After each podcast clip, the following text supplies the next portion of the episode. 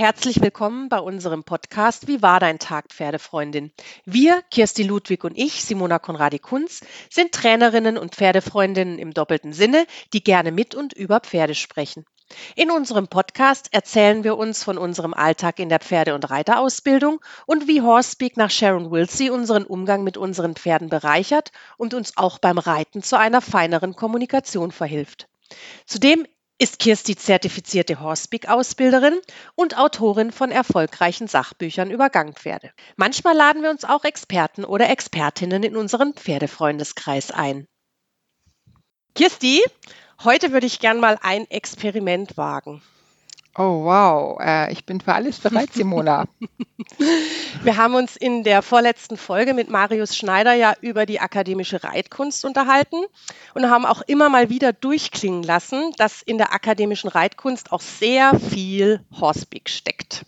Ja, äh, zum Beispiel, ich denke, du denkst an die Sekundärhilfe mit der Gerte, der man die Buttons ansprechen kann. Richtig, genau. Und ich würde ja, wie gesagt, ein Experiment wagen in diese Richtung. Und zwar, wie viel Horseback steckt denn tatsächlich in der akademischen Reitkunst? Was hältst du davon? Bist du dabei? Okay, ja klar, klingt spannend. Wir sollten vielleicht noch ähm, einen Experten dazu holen oder willst du das alleine machen? Nee, nee, aber ähm, ob du es glaubst oder nicht, ganz zufällig habe ich so jemanden nämlich in der Leitung. Eine lizenzierte Band Branderup-Trainerin. Hallo nach Österreich, genauer gesagt in die Steiermark. Hallo, liebe Anna Eichinger. Wie schaut's aus? Bist du dabei bei unserem Experiment? Ja, natürlich, total gerne. Freue ich mich drauf. Danke für die Einladung. Anna, es ist so toll, dass du heute bei uns bist. Du warst nämlich meine absolute Wunschkandidatin zu diesem Thema. Und umso mehr habe ich mich gefreut, dass du sofort zugesagt hast. Ähm, wann hast du denn das erste Mal etwas von Horsepeak gehört und was interessiert dich denn daran? Puh, also ich kann dir jetzt gar nicht genau sagen, wann das war, ähm, aber äh, dank ähm, Facebook, Social Media und dem Austausch mit vielen Schülern wird man ja auch immer wieder auf das eine oder andere Buch hingewiesen. Und so kam ich auch mal ähm, zu dem ersten Buch von Sharon Wilsey und habe es natürlich auch gleich gelesen. Und ähm, ja, fand das Ganze auch natürlich sehr spannend, weil es gibt ja viele, viele Ansätze, mit Pferden zu sprechen. Und das war mal hm, ganz angenehm, nicht etwas hm, zu sehr in einer Methode äh, zum Erziehen, sage ich jetzt mal, oder in einer, ja, zu viel ähm, in diese Richtung zu lesen, wo es eigentlich immer nur darum geht, etwas vom Pferd zu wollen. Genau, es ist kein klassisches Trainingskonzept, sondern es ist einfach Pferdesprache. Ne? Mhm. Genau. Du bist ja vielen durch deinen Einfach Reiten Podcast bekannt, den ich übrigens sehr liebe und schätze, mhm. in dem du auch wie wir sehr gerne über Pferde und im Speziellen natürlich über die akademische Reitkunst sprichst. Erzähl doch mal kurz, wie du zur akademischen Reitkunst gekommen bist und was du heute sonst noch so machst außer Podcast. Die akademische Reitkunst habe ich durch einen absoluten Zufall entdeckt. Ähm, also wenn man es jetzt wirklich genau wissen will, ich hatte eine Stute, die habe ich 2001 bekommen, das war meine Barilla und ja, also ich wollte einfach wieder ein Pferd haben, nachdem 1997 genau ähm, mein äh, Kobold, mein Trakehner, leider an einer Vergiftungskolik gestorben war. Und ja, habe die Barilla kennengelernt. Die wollte eigentlich keiner haben, weil sie fürchterlich gestiegen ist, mehr gefährlich war als sonst was. Aber irgendwie hat es bei uns sofort Klick gemacht. Vielleicht auch, weil ich nicht sofort was von ihr wollte. Weiß nicht. Der Funke ist jedenfalls übergesprungen und ich habe sie dann mit nach Wien genommen. Ich habe ja in Wien studiert und wir haben dann den herrlichen Wienerwald unsicher gemacht und haben wirklich einfach Zeit schön im Gelände verbracht und nicht wirklich was miteinander gearbeitet. Und zurück in Graz war ich dann in einem ganz klassischen Dressurstall und ähm, habe da irgendwie auch den, ja, das Gefühl gehabt, jetzt muss ich auch mal was mit dem Pferd machen. Habe mir Hilfe gesucht. Damals gab es hauptsächlich Mundpropaganda, also Anfang 2000 sozusagen, also 2003 wird das gewesen sein. Gab es natürlich noch nicht wirklich viel in sozialen Medien zu lesen etc. Also man, es war relativ schwierig, seinen Horizont wirklich zu erweitern, sage ich jetzt mal. Lustigerweise hat mich damals schon die Kommunikation sehr fasziniert. Also ich habe da irgendwie schon gewusst, wir reden aneinander vorbei, habe aber damals eben zum Thema Kommunikation, wie wahrscheinlich viele alle, äh, Monty Roberts gelesen und mir aber auch gedacht, naja, ich weiß nicht, ähm, mh, mh, nicht alles gefällt mir. Und dann ähm, habe ich dieses Pferd tatsächlich extrem lahm geritten. Also die hatte wirklich sehr, sehr viele körperliche Baustellen, die durch schlechtes Reiten zustande gekommen sind. Habe dann vom Tierarzt die Info bekommen, äh, dass ich dieses Pferd jetzt am besten ein Jahr auf die Koppel stelle und dann schauen wir mal weiter. Und genau in dieser Zeit habe ich beim Ausgehen am Abend ähm, auf der Damentoilette eine Freundin wieder getroffen.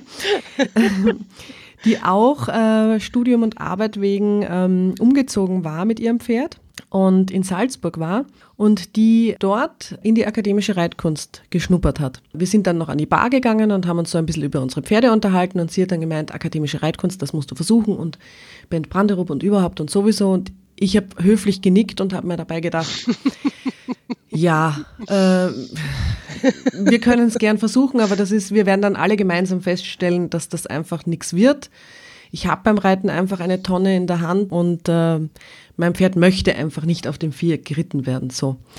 Und sie hat sich dann ähm, dazu bereit erklärt, mir das Ganze zu zeigen mit ihrem Pferd. Mein erster Eindruck war, nein, wah. Also irgendwie, das wird jetzt Kostümreiten, weil ähm, so, was der Bauer nicht kennt, das mag er nicht. Also sprich, sie ist mit einer ähm, Escuela Cantare eingeritten und äh, einem La Polar-Sattel damals. Und ich habe mir gedacht, also ich will jetzt ja nicht wirklich irgendwie alles an Equipment umändern und irgendwie schaut das alles komisch aus. Dann ist sie am äh, sehr durchhängenden Zügel plötzlich piafiert. Und das war eine Leichtigkeit, die ich einfach noch nie so gesehen habe. Mir ging es gar nicht um die Piaf, sondern der Zügel war noch immer leicht. Also das hat mich einfach wahnsinnig fasziniert und das war ja auch unser großes Thema. Ja, und dann ähm, hat mir die Eva, so heißt die Freundin, damals die ersten Reitstunden sozusagen gegeben und ich bin dann auch äh, die ersten Branderup-Kurse mitgeritten, habe heiße drei Kurse gebraucht, bis ich das wirklich kapiert habe, wann das innere Hinterbein abfußt, also ja. War ein richtiger Blitzkneißer damals. Und wie lang ist man da schon geritten, ne? Ja. Ist, äh, man denkt ja immer, komplett. man kann, ja, genau. Also ich, ich hatte ja das riesige Glück, direkt neben einem Trakenergestüt aufzuwachsen und die Züchterin hatte ihre Stuten alle in Deutschland gekauft und war dann mit den jungen Stuten immer wieder sehr lange bei Egon von Neindorf mhm. und hat die dann dort äh, mit ihm gemeinsam angeritten. Und ihr Unterricht, also ich war damals sechs Jahre alt, gell, da habe ich natürlich nicht verstanden, warum man was wie wo macht. Aber das war so mein Hauptproblem. Das Gestüt gab es damals nicht, als ich wie äh, die Barilla gehabt habe. Und ich habe einfach so einen Unterricht nie mehr gehabt. Und mhm. was mir aber gefehlt hat im Unterricht, oder da war ich einfach noch als Kind viel zu klein zu verstehen, das Timing. Warum mache ich was, wann, wie? Und mhm. mit diesen Pferden gab es auch irgendwie überhaupt nie Probleme, weil ähm, ja, man ist einfach mit den Pferden aufgewachsen und ich habe so wahnsinnig viel Zeit äh, zum Leidwesen meiner Mutter am Misthaufen verbracht, weil von dem hat man die beste Aussicht auf die Koppel gehabt und ich habe die Pferde einfach im Miteinander so lang beobachtet. Genau, und diese zwei Komponenten, einfach wie Pferde sich miteinander unterhalten und wie ich auch äh, fein reiten kann, Mhm. Das hat mir dann einfach später so gefehlt und das habe ich dann erst wieder mit der akademischen Reitkunst wiederentdeckt. Mhm. mhm. Das ist ja genau das, was mir an der akademischen äh, Reitkunst auch so gefällt, ne?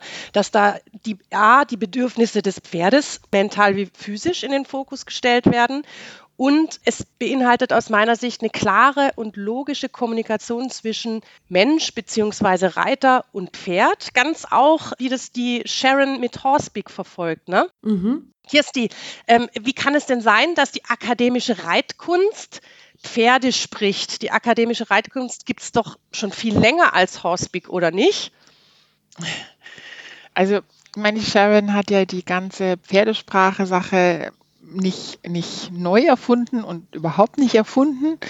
Ich denke, sie ist einfach die, die die ganze Sache am intensivsten erforscht hat und die einfach ein gutes Auge, ein gutes Gefühl hat und drum eben jetzt so die erste ist, die auch die Sache mit den Buttons zum Beispiel entdeckt hat. Aber es ist natürlich so, dass Menschen, die viel mit Pferden zu tun haben und ein gutes Gefühl haben, ganz sicher ähm, viele Dinge tun und bestimmte Buttons berühren, einfach aus ja, Intuition raus und ähm, sich dadurch verbinden und dadurch kommunizieren. Ähm, das, was die Sharon uns damit an die Hand geben kann, ist eben die Hintergründe zu verstehen, dass man nicht nur aus dem Gefühl raus was macht, was eine schöne Wirkung hat, sondern eben auch weiß, warum das dann so ist. Und eben auch Leute Menschen das benutzen können, die eben nicht jetzt mit Pferden aufgewachsen sind. Ja, genau, genau. Und also ich habe ja äh, diesen tollen äh, Bodenarbeitskurs mache ich gerade, den Anna Eichinger gemacht hat. Und da ist mir auch aufgefallen und deswegen auch dieses Experiment, dass ich ganz oft denke, ja, genau, ja, genau, das ist Horsepeak, das ist wie Pferde untereinander kommunizieren, aber wie auch wir Menschen versuchen können, mit dem Pferd in Verbindung zu treten, beziehungsweise über Pferdesprache sich mit dem Pferd zu unterhalten und gegebenenfalls auch im, im Umgang oder aber auch bei der Arbeit mit dem Pferd die Kommunikation noch zu verfeinern. Anna, in deinem Unterricht achtest du auch auf eine sehr, sehr klare Körpersprache. Bevor du jedoch deinen Pferdereiterteams oder tiefer ins Unterrichtsgeschehen einsteigst, ist dir auch immer besonders wichtig, eine entsprechende Lernatmosphäre zu schaffen. Warum und wie machst du das genau? Naja, wenn ich eine Lernatmosphäre habe, in der man sich nicht wohlfühlt, wird man natürlich auch nichts aufnehmen. Ich denke da mhm. sofort natürlich ähm, an meinen Chemieunterricht in der Schule. wir hatten ja Mathe. wir hatten quasi einen stadtbekannten Chemieprofessor, ähm, vor dem sich die ganze Welt gefürchtet hat, so ungefähr. Und ähm, da hat man sich natürlich auch nicht getraut, eine Frage zu stellen, weil äh, gar kommt man gleich zur Prüfung dran oder so. Also wenn man sich mit einem Lehrer unwohl fühlt, dann äh, kann es ja auch nichts werden. Und ähm, dann verbindet man natürlich auch Räume etc. mit etwas.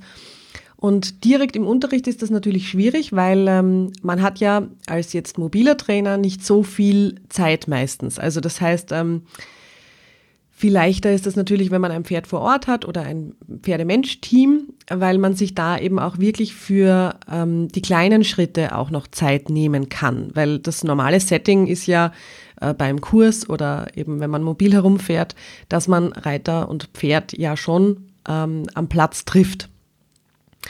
Aber ich muss auch sagen, ich habe da natürlich das Glück, dass ich ähm, sehr feinfühlige Menschen ähm, an meiner Seite weiß. Also das heißt, die machen sich schon vorab sehr viele Gedanken. Also es ist selten so, dass ein Pferd jetzt eine Halle oder einen Platz betritt und äh, sich dann dort fürchtet. Also die Beziehungspflege sozusagen miteinander ist meistens schon sehr, sehr gut äh, absolviert.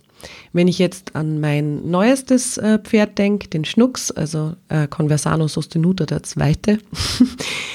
Schnucks, auch süß. Ja, er ist, äh, er ist aussortiert worden äh, in Piber, weil er mh, Vitiligo hat. Also das heißt, ähm, der war zwar mit schwarzer Hautfarbe geboren, aber der wird rosa. Also wenn man den nass macht, würde man jetzt noch ähm, schwarz und rosa gefleckte Stellen sehen, also wie ein Schecke, aber der wird eben immer immer mehr rosa. Und Was für die Zucht dann. Äh genau, Ausschlusskriterium sozusagen für die Zucht, mhm. auch wenn es ein ganz tolles Pferd ist. Was ein Glück für dich, Anna. Richtig, genau. und ähm, beim Schnucks zum Beispiel habe ich das so gemacht, dass ähm, ich ihn gemeinsam mit dem Konrad äh, immer wieder mal in die Halle gebracht habe und dass die einfach dort alles, was so rumsteht, Wippe an der Wand, Whiteboard. Darf ich ganz kurz mhm. einhaken, Anna, weil ähm, ich dich jetzt ähm, mehr oder weniger äh, kenne und verfolge. Der Konrad ist dein Youngster, ne? Nein, der Konrad, der wird heuer neun. Der Schnucks ist ah, der ja, kleinste, okay. genau. Mhm. Also der Konrad mhm. ist sozusagen der älteste, aber ist noch immer irgendwie klein. Also der kam 2017 dreijährig dazu. Naja, und äh, das. Und auch ein ganz lustiger, deswegen wirkt er einfach auch so jung. ja, ne? genau. und ich gehe dann einfach gern mit zwei Pferden in die Halle. Einfach das Pferd, das sich da jetzt nicht vor Spiegeln oder eben Dingen, die herumstehen, fürchtet und dass die sich das einfach gemeinsam mit mir auch mal anschauen können. Und vor allem, dass ich da in dem Ort nicht sofort irgendwas will. Also mhm. ähm, die Pferde können da selber alles entscheiden und bestimmen. Und umgekehrt ist es auch so, dass der Konrad unheimlich vom Schnucks profitiert gerade, weil äh, die zwei doch auch manchmal miteinander laufen und der Konrad war, mh, mm, könnte man sagen, so ein bisschen schlaff in seinem Muskeltonus. Wir hatten eine Verletzungspause und daraus ja, sind diverse körperliche Baustellen natürlich hervorgegangen. Da nimmt mir der Schnucks sehr viel Arbeit ab, weil ähm, der Konrad wiederum sehr auf den Schnucks reflektiert und dessen kraftvolle Bewegungen widerspiegelt. Genau. Lauffreude entwickelt. Auch, ja. Aber auch wie man ja. sich bewegt. Also mhm, und mhm. ähm, das sind dann eigentlich meine Lehrstunden, auch wenn die zwei miteinander viel Spaß haben aber da kann ich mir wieder sehr viel von Spiegelung etc. rausnehmen. Genau. Mhm. Da steckt auch wieder ganz viel Horseback drin, Kirsti. Ne? Also wie gehst du denn davor? Ja, da können wir auch von Horseback ganz sicher ganz viel lernen. Die Sharon bietet uns da an von der Herde natürlich viel zu lernen. Wie würde eine Pferdegruppe sich verhalten, wenn sie einen fremden Bereich betritt, eben zum Beispiel eine Koppel oder wenn mehrere Pferde auf, auf einen ähm, Reitplatz gebracht werden?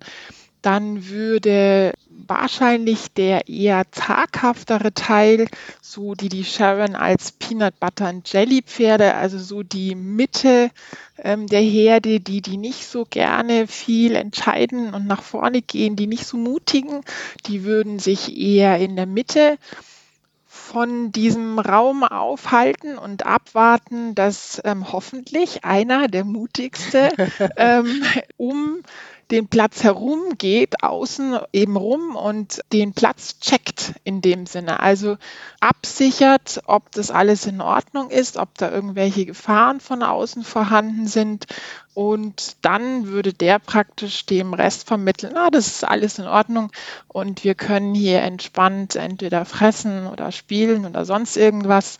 Auch um zu spielen muss man äh, wissen, dass man sicher ist und natürlich ganz zuvorderst, um zu fressen, also um den Kopf zu senken und eine sehr verletzliche ähm, Haltung einzunehmen. Damit muss man sich auch sicher fühlen. Und natürlich ganz klar auch, um lernen zu können, muss man sich sehr sicher fühlen. Unter Stress funktioniert es nicht. Ich ziehe auch immer gerne einen ganz ähnlichen Vergleich wie die Anna dazu heran, wenn mein Mathelehrer mich an die Tafel hm. gerufen hat dann ähm, habe ich gar nichts mehr gewusst. Und ja, also es, da geht es eigentlich viel ja um den, den allerwichtigsten Wert unter Pferden, nämlich die Sicherheit, dass man sich einfach sicher fühlt, sowohl natürlich mit dem Menschen oder halt ja auch unter den Pferden, aber auch eben bezüglich der Umgebung. Genau, aber wie können wir Menschen denn, also wenn jetzt keine Pferdeherde äh, zur Verfügung steht oder wie bei Anna der Schnucks und der Konrad gegenseitig voneinander profitieren, wie kann ich denn als Reiter, als Mensch meinem Pferd zeigen, in dieser Halle ist alles sicher?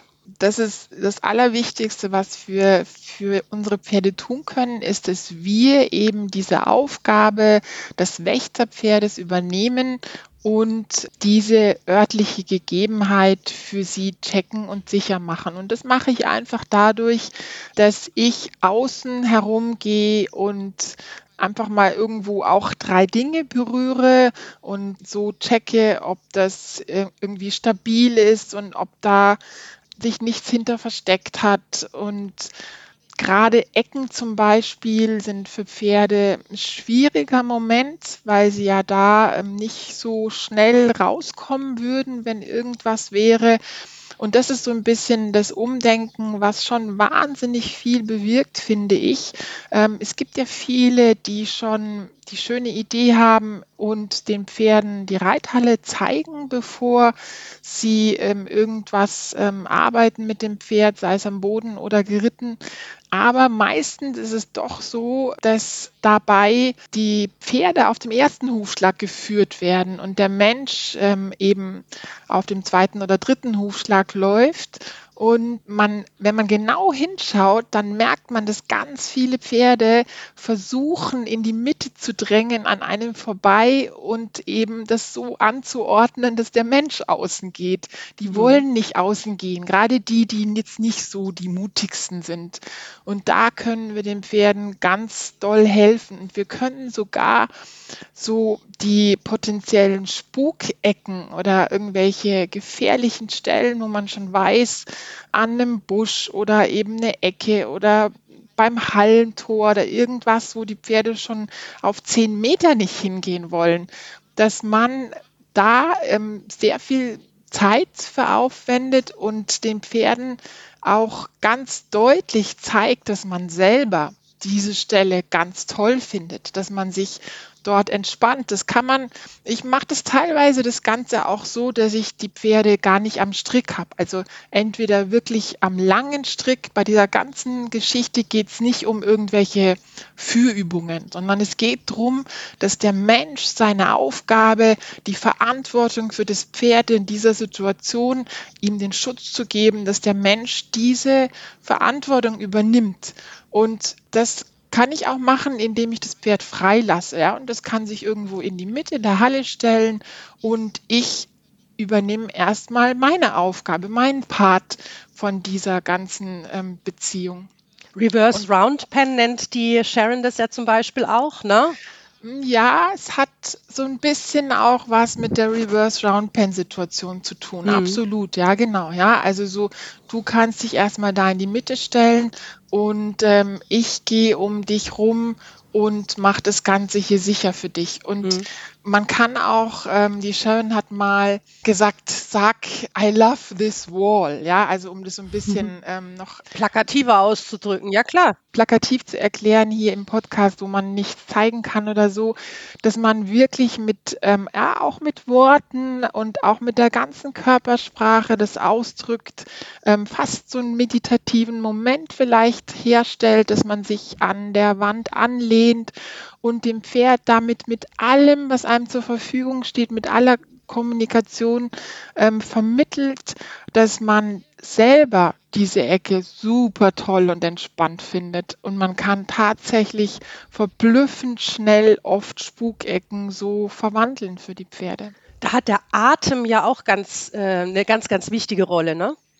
Ja, absolut. Atmen ähm, ist natürlich immer, ähm, egal ob am Boden oder geritten, wenn wir selber die, den Atem anhalten, also wenn jemand neben dir steht, der den Atem anhält, das merkst du sofort, das stresst dich selber. Ja. Mhm. ja. Und so ist es bei den Pferden auch. Und was auch immer so ein bisschen belächelt wird, was aber wunderbar funktioniert, also belächelt wird von Menschen, die vielleicht noch nie von Horsepeak gehört haben und es auch noch nie gesehen haben, ist, ähm, dass man die Boogeyman oder die Spuk und Geister in der Ecke auch wegpusten kann, ne? Unbedingt, ja. Das ist super hilfreich für ganz viele Pferde. Man muss da so ein bisschen ähm, aufpassen, was die Intensität betrifft wenn man irgendwas wegbläst, ob es eben zu dem Ereignis passt. Also wenn man selber zu viel prustet, zu viel Drama macht. Es gibt bestimmte. Ähm, das steigert dann ja. noch die Spukecke oder der, ja, der Geist und der Tiger ist noch größer. Genau, das kann sein. Und es gibt, also es gibt bestimmte Pferdetypen, die brauchen das, ja, dass man so ein bisschen Drama macht und das ganz deutlich macht. Ähm, aber es kann auch genau, wie du sagst, Simona, in das Gegenteil umkippen, dass wenn man nur weil ein Mensch vorbeigeht, zu viel draus macht, zu viel rumprustet, dann denkt Pferd sich, boah, ähm, da muss irgendwas ganz Schreckliches sein. Und, ein ganz gruseliger ähm, Typ. Genau, aber es ist ja auch wichtig, ähm, dann, dass man den zweiten Teil nicht vergisst. Das möchte ich hier unbedingt erwähnen, dass man eben, wenn man was wegprustet, dass man dann auch wieder sich zum Pferd zurückdreht und alle Entspannungszeichen zeigt und dem Pferd zeigt, dass man als ja der Entscheider in dieser in diesem Team ähm, beschlossen hat, dass das Ganze nicht so wild ist und man weiter fressen kann, nicht flüchten muss. Mhm. Das ist ja so ein bisschen diese, diese, ne, also ich entspanne meinen Körper, ich blinzle, ich kau vielleicht. Das sind ja alles so pferdische äh, Signale, die ich meinem Pferd senden kann, dass das alles völlig okay ist.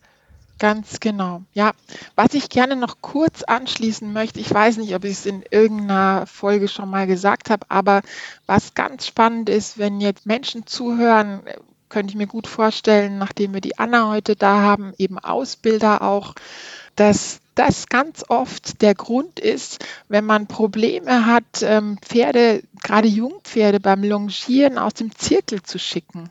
Das ist, äh, beruht ganz oft daraus, dass der Mensch dann in der auf dem sichersten Punkt der ganzen Reithalle steht, in der Mitte und dem jungen Pferd sagt, geh du mal da raus, ja, und mhm. der, der außen läuft, der ist der, der sich eben mit den Einflüssen von außen befassen muss und vielleicht einen Angreifer wegkicken müsste oder sowas.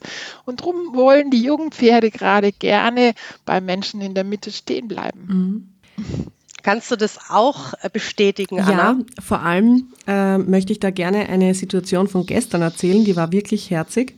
Und zwar ist ja aktuell gerade die Victoria Portugal bei mir mit ihrer Stute Amira. Und die Vicky hat ja auch Zuwachs bekommen sozusagen, nämlich äh, die Odyssea, eine Halbschwester zu meinem Lusitano Mantrak. Und die Odyssea kam eben im Anfang August aus Portugal und sehr äh, fresh from the field, könnte man sagen. Also wirklich ähm, auf 46 Hektar recht wild aufgewachsen. Der Plan ist jetzt eben, die zwei Damen zu vergesellschaften, weil die Viktoria dann beide Pferde Anfang April nach Niederösterreich mitnehmen wird. Und die stehen momentan im Gästebereich und der ist eine umgebaute Schrittmaschine. Also das heißt, sie haben dort unter Dach Liegefläche etc. und draußen eben noch ein Paddock. Und die Odyssea hat sich so ein bisschen nach draußen begeben und hat eben zu den Jungs raufgeschaut und ist dann am Stromzaun angekommen und hat sich natürlich fürchterlich erschrocken und ist weggesprungen und hat geprustet und war ja so ein bisschen durch den Wind. Und Victorias Stute Amira ist dann rausgegangen, hat sich angeschaut, wo die Odyssea hinschaut, was denn da die Gefahr war, weil für sie war nichts offensichtlich, aber sie hat sich dann auch sofort hingestellt und eben geprustet und den, ähm, äh, wie sagt sie da, den, den Buddy, nein. Boogeyman. Boogeyman, den Boogeyman, Boogeyman weggepustet. Genau, den Boogeyman vertrieben.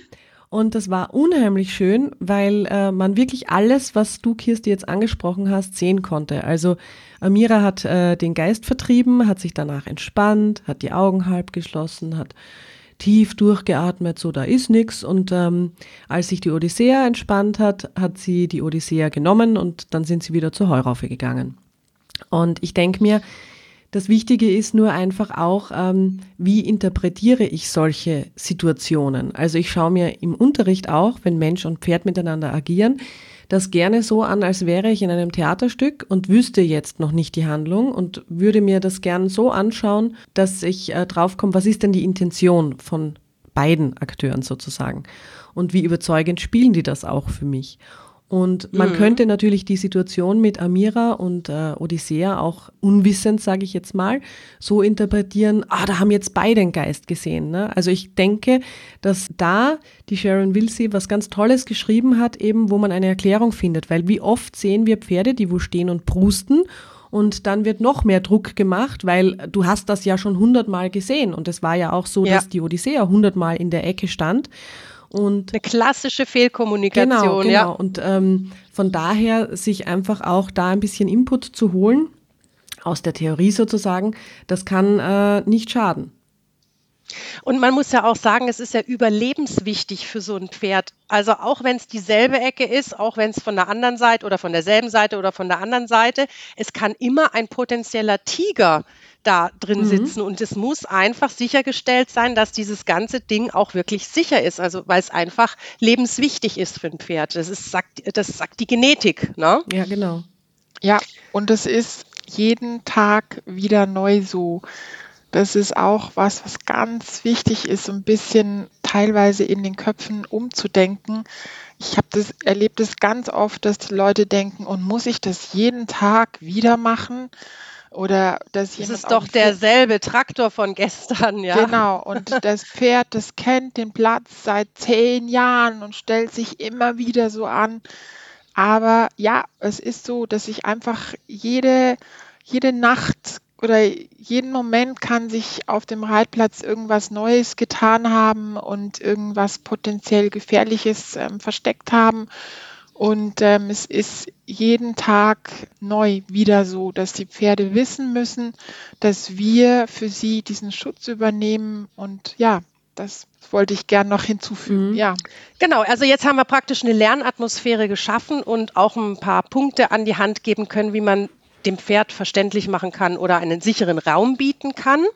Jetzt würde ich gerne mal zur Arbeit kommen. Anna, in der Bodenarbeit der akademischen Reitkunst führt man das Pferd ja sowohl von der Seite als auch in der Frontposition. Ähm, du nennst diese Führübungen auch Following. Mhm. Und dabei bestehst du auch auf eine Synchronität der handelnden Akteure Mensch und Pferd. Warum ist denn das so wichtig und was, was macht diese Übungen aus deiner Sicht so effektiv? Naja, Synchronität ist etwas ganz Schönes, weil man äh, sich miteinander bewegt. Und aus dieser synchronen Bewegung kann natürlich auch das Pferd eine gewisse Sicherheit entwickeln, sich an mir orientieren und so kann ich ganz spielerisch auch mit dem Jungpferd, ohne dass ich jetzt schon, weiß Gott, wie viele Hilfen zur Verfügung hätte, weil die haben wir uns ja noch nicht erarbeitet, kann ich aber trotzdem zum Beispiel durch eine Longe oder ein längeres Seil verbunden mal etwas flotter unterwegs sein. Und ähm, wenn ich weiß, wie ich meinen Körper einsetzen kann, kann ich dann ganz leicht aus dem Trab zum Beispiel in einen Schrittübergang übergehen. Und das ist eigentlich das Schönste, weil ich dadurch schon die wichtigste Hilfe, nämlich meinen eigenen Körper etabliere und dem Ziel oder dem Vorsatz folgen kann, dass ich später in weiterer Folge nicht 100 Strategien oder Sekundarhilfen aufs Pferd werfen möchte. Es soll heißen, ich habe ja dann eine Gerte mit, die kann als innerer, äußerer Schenkel und Zügel fungieren. Aber was ich versuche eben auch meinen Schülern zu sagen, versuch immer nur möglichst eine Sekundarhilfe zu verwenden und den Rest macht dein Körper, weil wir, ähm, wenn etwas nicht klappt, äh, sind wir Menschen ja unheimlich ungeduldig und ähm, hat die eine Sekundarhilfe nicht funktioniert, benutze ich gleich die nächste. Also das heißt, mhm. ich ändere dauernd meine Botschaft und bin nie klar. Und es ist sehr, sehr gut, wenn wir mal von vorne das Pferd führen können. Mm, Im Grunde finde ich, ist die Frontposition eigentlich eher eine Position für den Menschen, so dass wir lernen, das Pferd auch aus dieser Perspektive zu observieren, Dinge zu sehen, die Balance zwischen den Schultern mal zu erkennen, bevor wir als Ausbilder quasi die nächste Stufe erreichen. Viel schöner ist es eigentlich sozusagen nebeneinander, weil sich das Pferd da auch ein bisschen besser orientieren kann. Frontposition ist teilweise doch sehr anfällig, auch für Fehler. Wir bremsen das Pferd vielleicht aus. Wir manipulieren zu schnell, zu früh vielleicht am Kopf. Genau, also da gibt es natürlich auch wieder viele Punkte, auf die man achten muss. Aber mm, das Wichtige ist einfach mal, dass man sich aufeinander sozusagen eingroovt im Sinne von, wir können gemeinsam angehen, wir können gemeinsam stehen bleiben. Wir lernen über die Balance unseres Tanzpartners sozusagen Bescheid. Genau. Das ist ja auch immer ein schönes Bild des Tanzpaares, mhm. ja. Also wenn der eine irgendwo steif ist, kann der andere auch nicht auf dem Parkett glänzen. Das haben wir ja auch schon oft gesagt. Deswegen ist das Thema Synchronität natürlich auch ein Thema der Kommunikation und der, der, der klaren Kommunikation. Aber ähm, Kirsti, erinnert dich diese Bezeichnung Following nicht auch an irgendwas, was Sharon immer sagt?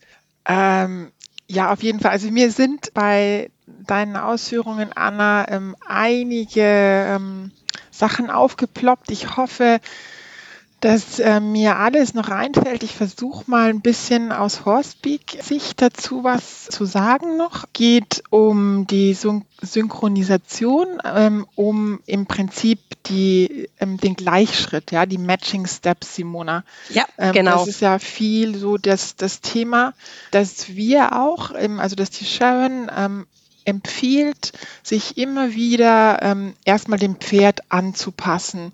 Und das hat viel damit zu tun, dass wir auch so ein bisschen spüren, wie es ist, dieses Pferd zu sein. Also es hat so ein bisschen was mit, mit Spiegeln zu tun, wo du dann auch spürst, ja, wie es deinem Gegenüber eigentlich geht, wie es ist, sich in dem seinen Schuhen zu bewegen. Man kann sehr viel lernen über seinen Partner praktisch.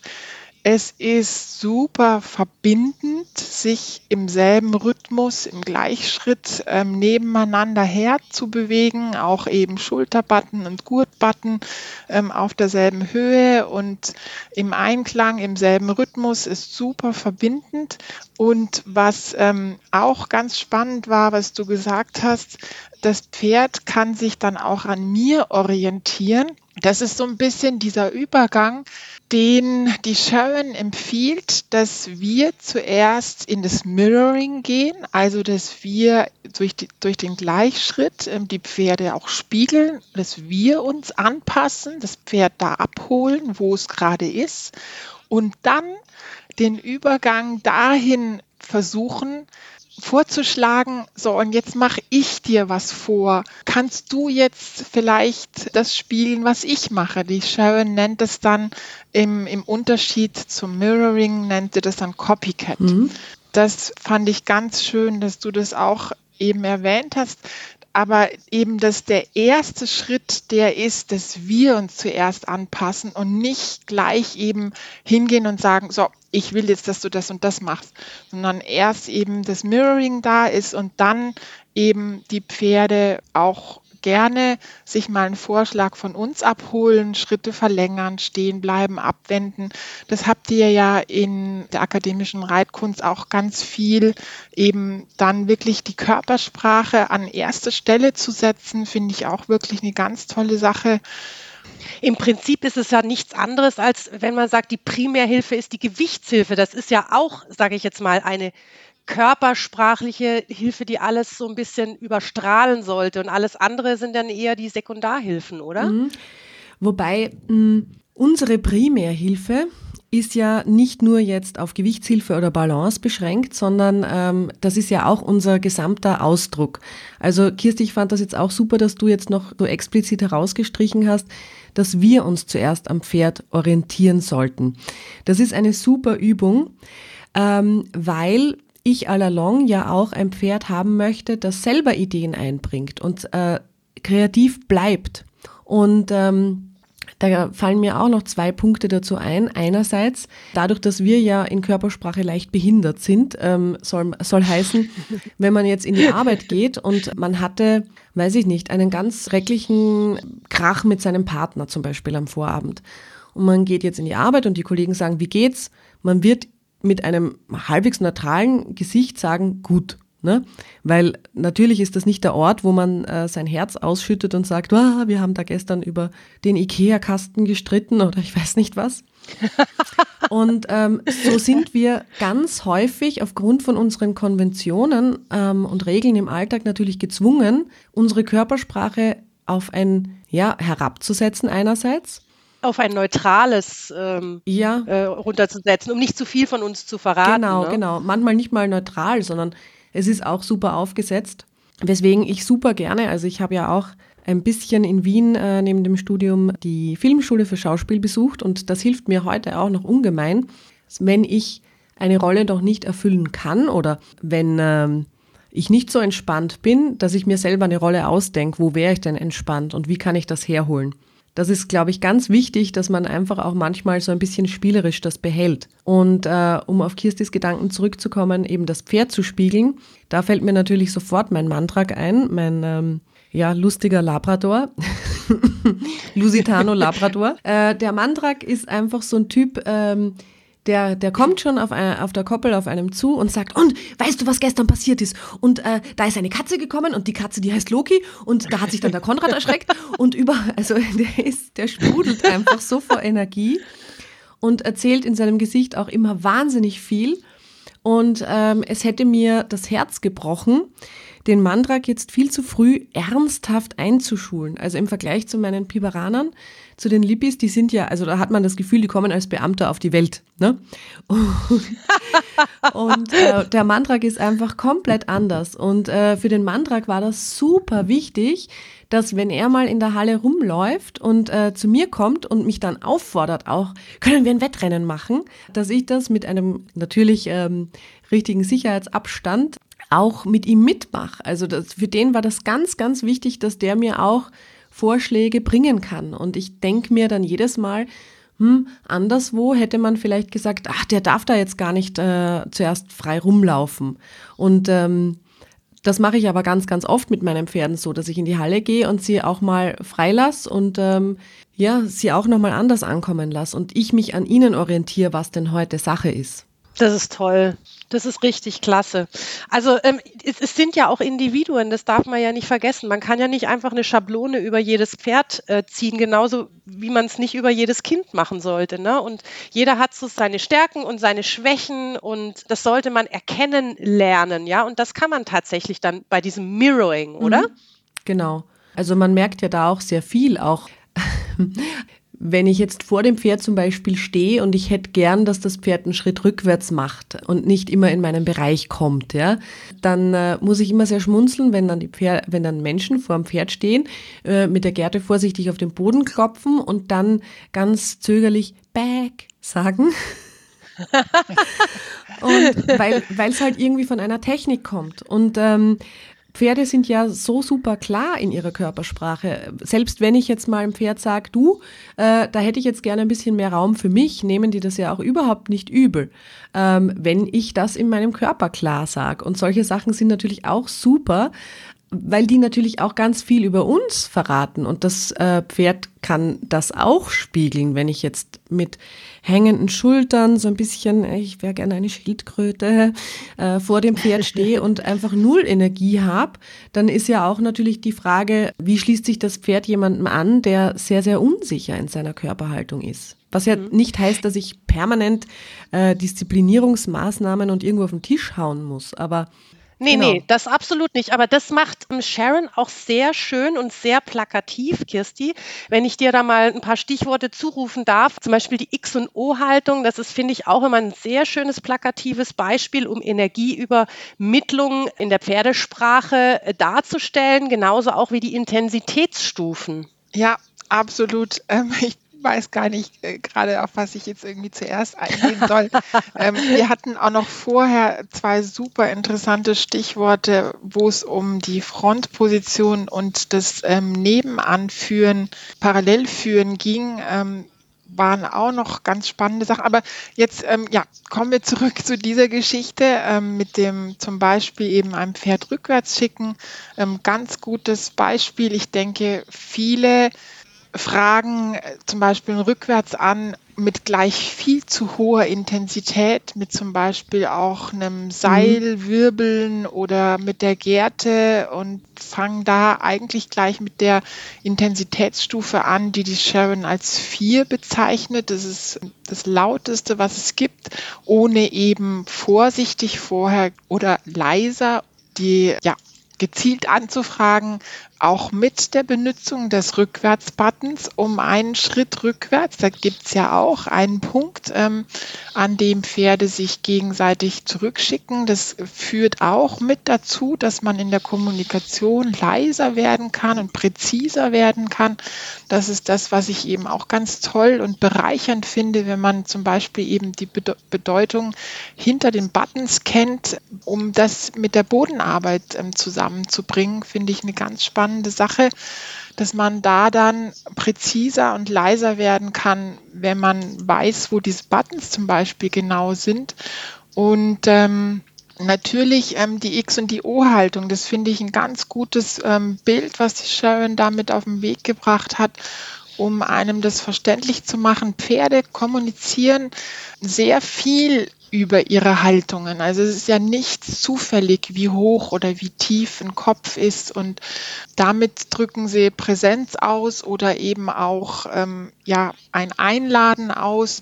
Und genauso ist bei uns auch und gerade in solchen Situationen natürlich, wenn wir zum Beispiel so ein Joker-Pferd haben, so ein Bubble Popper, der immer wieder in unseren, in unsere persönliche Blase kommt, oder auch wenn wir eben Pferd auf eine gute Art um einen Schritt rückwärts bitten möchten, dann ist es sehr wichtig, dass wir uns ähm, dem ganz bewusst sind. Also ich finde zum Beispiel ähm, auch wenn man Pferd rückwärts schickt, dann ist es oft so, dass man so ein bisschen ja, wenn man aufs Pferd zugeht und auch an den Rückwärtsbutton hinzielt, in dem Moment macht man sich so ein bisschen klein. Also wird man so ein bisschen runter bei, weil man sich so ein bisschen bücken muss. Und wenn man dann wieder zurückgeht, ähm, ist es oft so, dass die Pferde dann eben auch wieder mit zurück kommen eigentlich in deinen Bereich, weil man vergessen hat, sich wieder aufzurichten und damit dem Pferd zu sagen, ich möchte aber gerne, dass du da stehen bleibst an dem Platz, an den ich dich gerade gebeten habe, dass man da sehr klar ist mit seiner eigenen Körpersprache. Ja. Mhm.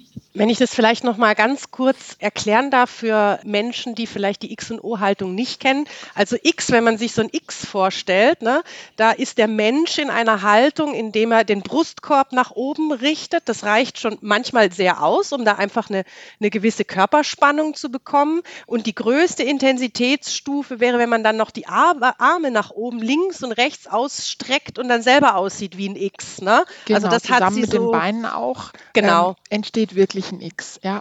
Die genau. Beine, Beine sind da übrigens auch nicht unwichtig. Also wenn man wirklich mal eine Situation hat, in der man wirklich großes X braucht, dann ist die stabile, breitere ähm, Beinhaltung auch mit ein Punkt tatsächlich. Genau, und diese O-Haltung ist eher, also das, das Brustbein wird eher so ein bisschen eingezogen, man hat einen runden Rücken, einen weichen Bauch. Und das ist dann eher so ein bisschen diese einladende Haltung, von der du gesprochen hast, ne?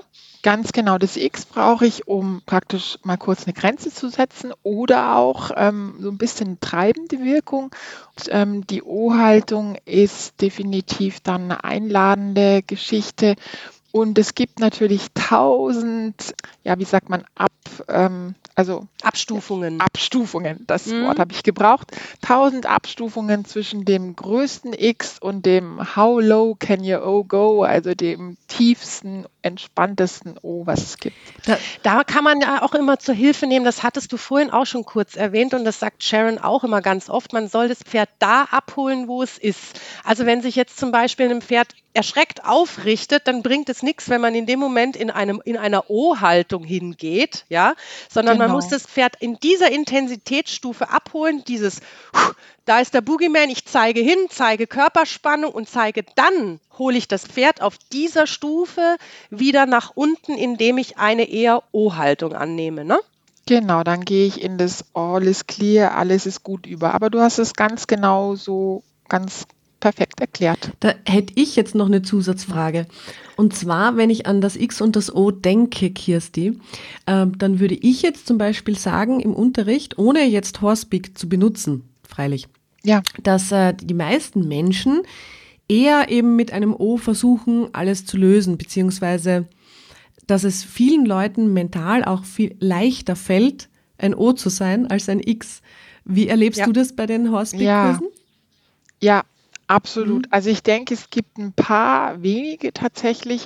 Also das ist ja sehr einfach Typsache, aber ähm, du hast sicherlich recht. Gerade wir haben ja beide eben wohl viel mehr mit Frauen zu tun, nehme ich mal an.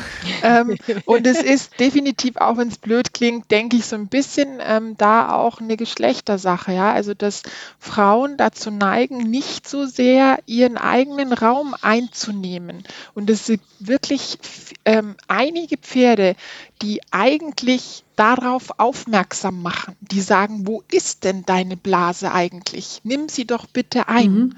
Und es geht ganz viel, Anna, du hast ganz oft schon auch das Wort klar und Klarheit benutzt. Ähm, es geht ganz viel in diese Richtung, dass man da klar ist, was seinen eigenen Raum betrifft. Und dafür sind Pferde super dankbar. Also es ist keine Bestrafung, sondern es ist eher ein Geschenk für ein Pferd, wenn ein Mensch um die die, die Thematik des persönlichen Raums weiß, sowohl um seinen eigenen als auch den des Pferdes natürlich. Und dann können die sich viel mehr entspannen. Mhm. Da möchte ich ganz kurz ergänzen, ähm, nur für unsere Zuhörerinnen und Zuhörer, ähm, dass Pferden grundsätzlich auch der Raum und die Individualdistanz viel wichtiger ist als Nähe. Und das müssen wir Frauen, die ja immer gerne ne, umarmen und tätscheln und streicheln und lieb haben wollen, ähm, das müssen wir auch lernen, dass das dem Pferd eigentlich gar nicht so wichtig ist oder in, äh, sag ich mal, in der Pferdewelt.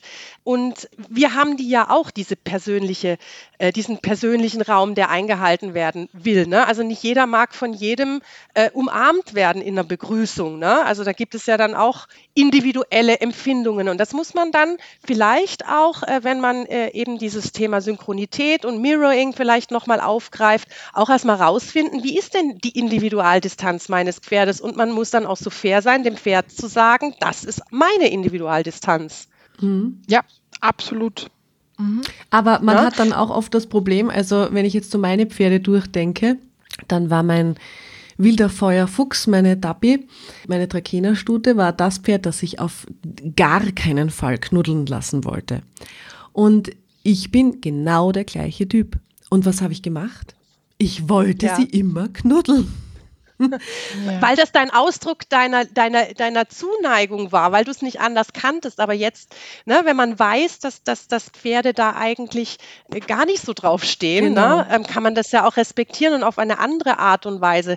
Ähm, ich hatte zum Beispiel auch meine Püppi, die, ähm, das ist zum Beispiel ein Pferd, das, der, der eilte der Ruf voraus, als bevor sie zu mir kam, dass sie total menschenfeindlich sei. Ja, aber äh, bei ihr ist es einfach so, die fordert Höflichkeit an, die möchte gefragt mhm. werden, bevor ihr, man ihr das Halfter aufzieht, bevor man ihr eine Decke über den Kopf zieht oder sonst irgendwas. Und wenn das nicht eingehalten wurde, diese Höflichkeitsformel, wie gehe ich auf ein Pferd zu, frag sie, zeig ihr vielleicht die Decke vor oder das Halfter vorher, dann hat sie auf dem Absatz kehrt gemacht und da haben die Menschen, also die, die vorherigen Besitzer gedacht, das ist ein ungehorsames Pferd und total menschenunfreundlich. Äh, ist sie gar nicht. Jetzt ist sie die Erste, die kommt, die begrüßt und sagt, ach, kraul mich da und kraul mich da. Mhm. Also bei der Dabi war es dann tatsächlich so, dass äh, für sie das Schönste war, wenn ich einfach bei ihr beispielsweise ähm, in der Box gesessen bin und man einfach mit einer gewissen Distanz zueinander gemeinsam war. Mhm. Und Sharing Hey, Kirstina. Mhm. Ähm, ja, und vor allem Raum teilen. Das ist genau, ja. ähm, genau, was die Anna hier beschreibt, ist das, was die Sharon unter Raum teilen beschreibt. Eins für mich inzwischen eines der schönsten Sachen überhaupt mit einem Pferd zu machen, einfach nur den persönlichen Raum zu teilen. Das kann auch eine super, ein super tiefes Gefühl von Verbindung geben, auch wenn man sich gar nicht berührt. Mhm. Und beim Mandrak ist es so, der kommt auf der Koppel schon zugerannt, kann ähm, ja, als Lusitano im Galopp äh, wirklich äh, wenden und dann noch rückwärts. Es ist manchmal, ich, ich warne dann immer alle und sage, der will dich nicht treten, der parkt nur ein, weil der kommt sofort ja. mit dem Hintern und weiß, jemand kann mich ja. da jetzt kratzen. Ähm, der Armener, also da würde es mich voll interessieren, Kirsti, was du dazu sagst, ähm, wo da die Parallele zu Hospik wäre.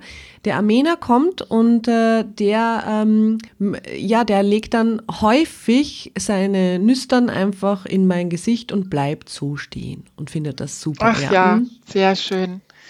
Anna, das ist, also ja, bei uns Menschen, wir sind da ja so ein bisschen ähm, verschieden von unserem Körperbau her, mhm. aber das Riechen an, also vor allem am Hals mhm. von einem zweiten Pferd ist eine ganz tiefe Freundschaftsgeste. Und für mich, also die, bei uns ist ja ähm, so Backe und Hals sehr nah, da ist ja nicht viel Platz dazwischen.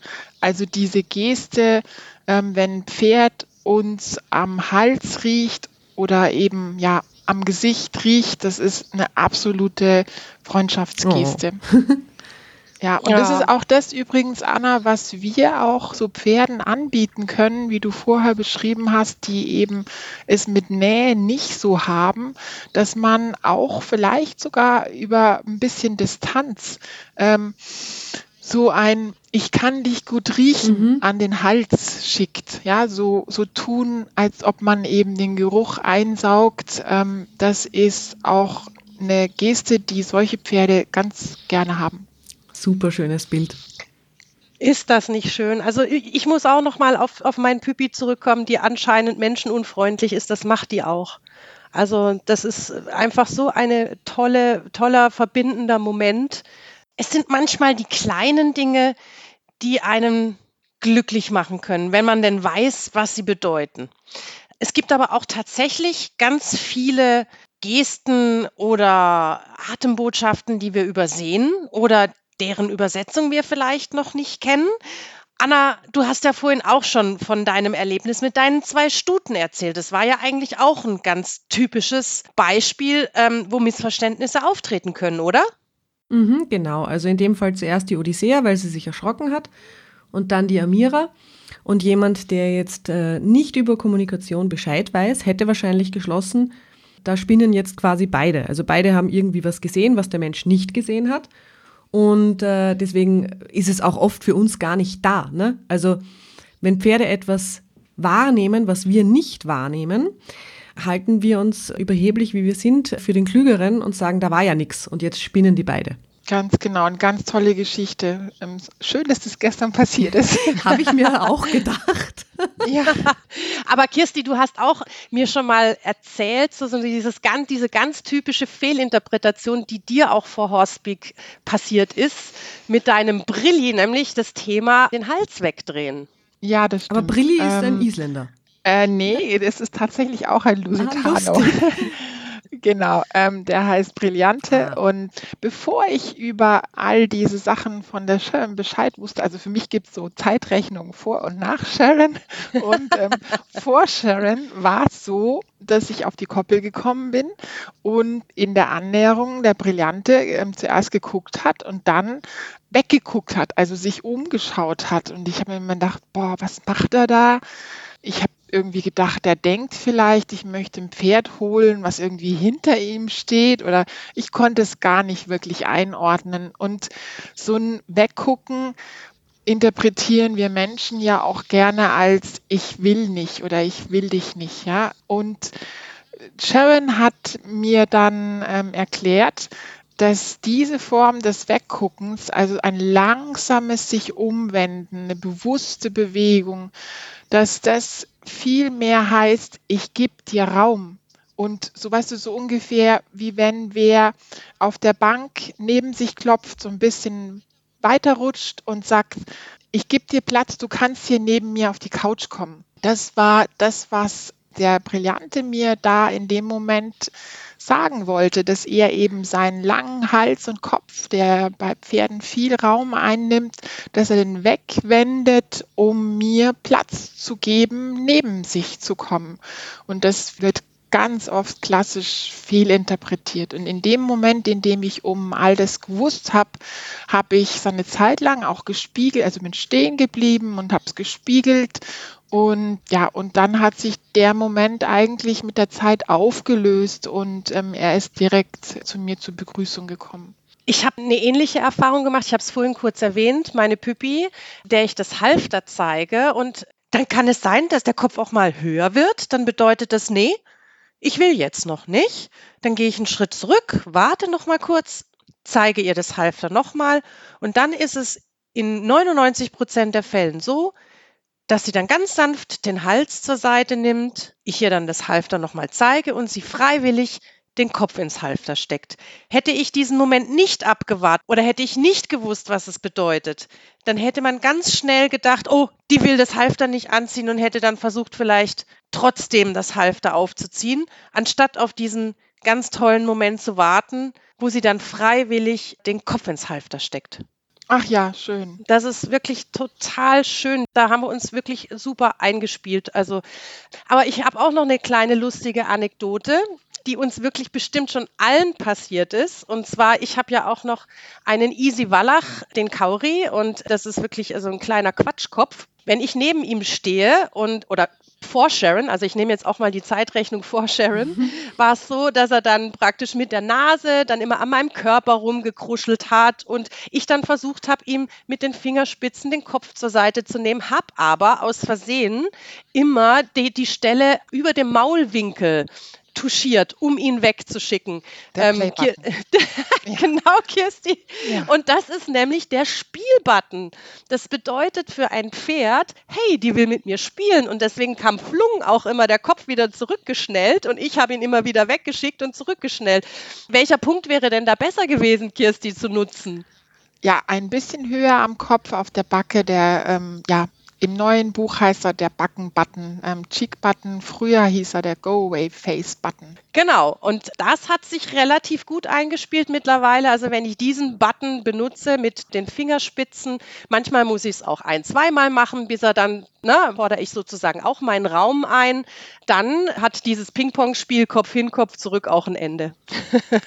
ja, sieht man ganz oft. Auch gerade wenn man zum Beispiel mit, mit Hengsten zu tun hat, mit Junghengsten, dann entsteht dieses Missverständnis ganz viel, die so ein bisschen schnabbelig sind und dauernd rumkommen.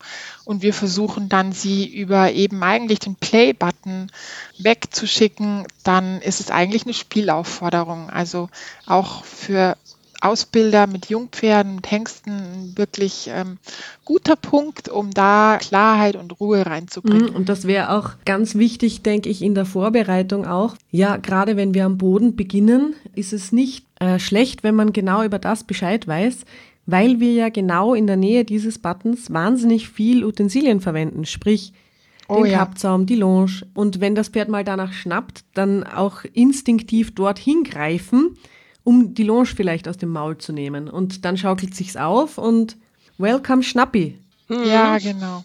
Ja, absolut. So, ihr Lieben, ich denke, unser Experiment ist gelungen. Ich würde sagen, quod erat demonstrandum, was zu beweisen war.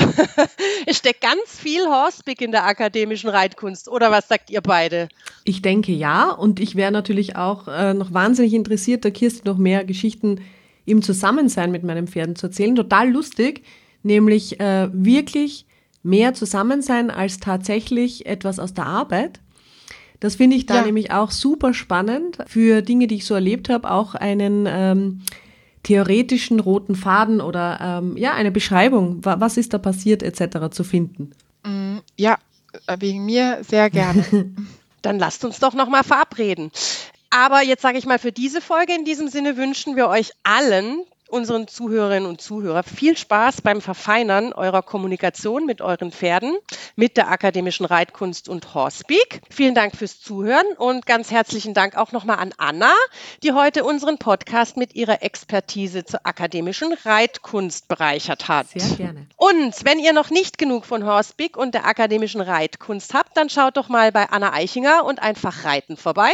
Die Links von Anna und Kirsti wo ihr im Übrigen auch einen ganz tollen Online-Einführungskurs zu Horsepeak finden könnt, stelle ich hier in die Show Notes. Oder schaut doch mal auf unseren Social-Media-Kanälen von uns Pferdefreundinnen vorbei, die ich ebenfalls hier verlinken werde. Zudem würden wir uns natürlich tierisch über eure Sternchenvergabe zur Bewertung unseres Podcasts freuen. Das geht ganz einfach auf dem Handy, wenn ihr das Sternchensymbol anklickt. Und wenn ihr dann auch noch die Glocke drückt, verpasst ihr auch keine Folge mehr von uns. Na, das ist doch was. Und in diesem Sinne, wie gesagt, sagen wir Tschüss und hoffentlich bis bald. Tschüss. Tschüss. Ciao.